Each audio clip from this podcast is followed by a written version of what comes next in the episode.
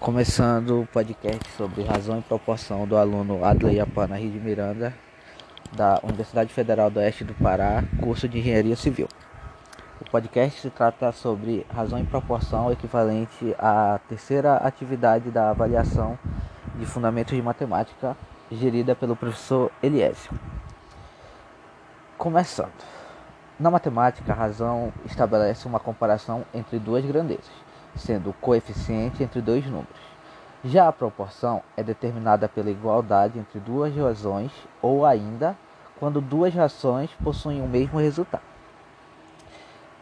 Razão e proporção, eles são conceitos que intimamente são ligados.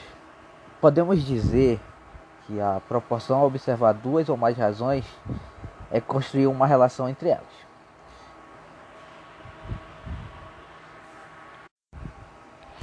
O conceito de razão está relacionado com o conceito de divisão.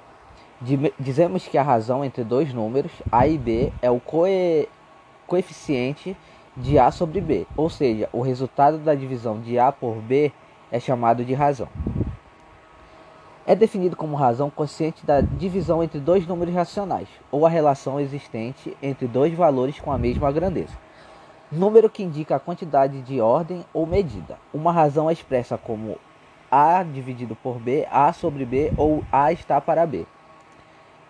Na razão, A e B são denominados de termos onde A é o termo antecedente e o B é o termo consequente. Essa é a mesma estrutura das frações, no qual o numerador denota o termo antecedente e o denominador o termo consequente. Contudo, a leitura de frações e razões é feita de modo diferente. Observe como 3 sobre 4, como uma fração, deve ser lida como 3 quartos. Já para uma leitura, já para a razão, uma leitura correta é de 3 para 4. Exemplo: em uma sala de aula do ensino fundamental existem 30 estudantes, dos quais 12 são meninas e 18 são meninos. A razão deles, entre eles é 12 está para 18, que é igual a 2 terços, ou seja, para cada 2 meninos existem 3 meninas. Proporção. Quando duas razões têm o mesmo resultado, elas são chamadas de proporção. Portanto, tem-se uma proporção quando é observada a igualdade entre duas ou mais razões. Assim, se a razão entre A e B é igual à razão entre os números C e D, dizemos que a seguinte igualdade é uma proporção.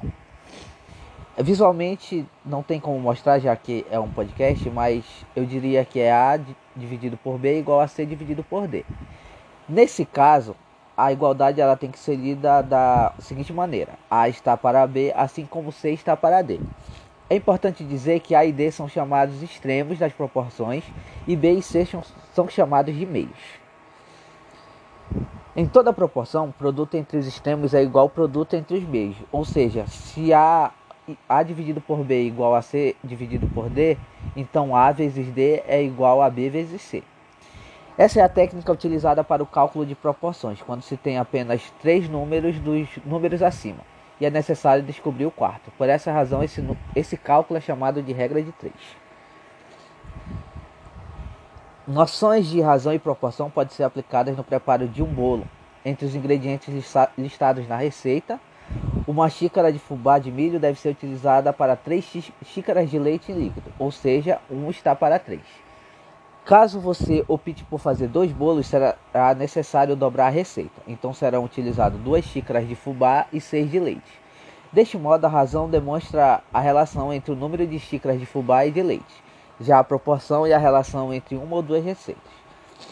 1 um está para 3 é igual a 2 para 6. A leitura da razão de uma receita é 1 um está para 3, para a receita dobrada deve-se dizer 2 está para 6. Dito isso, há uma relação de proporção entre as razões. Logo, 1 um está para 3, assim como 2 está para 6. Se aprofundando mais na regra de 3, é, vamos seguir o seguinte exemplo.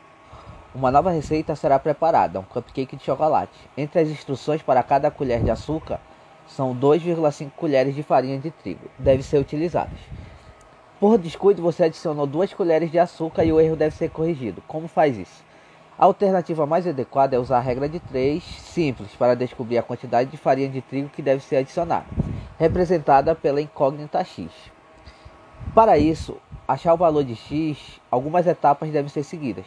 montar um esquema com as grandezas em comum da mesma coluna. Depois multiplicar os números no formato de x de cima para baixo ou no sentido contrário, conforme o exemplo.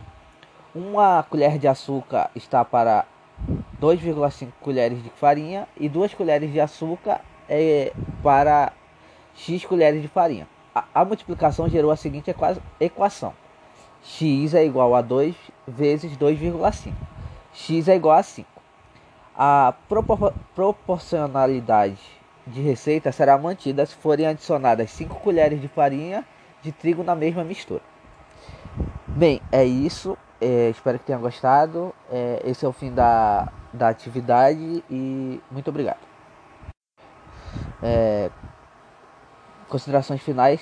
É, só gostaria que não levasse em consideração minha voz rouca e os é, a coriza. É, eu tava suspeita de de corona, então tipo eu só espero que isso não fique tão tão complicado de se entender.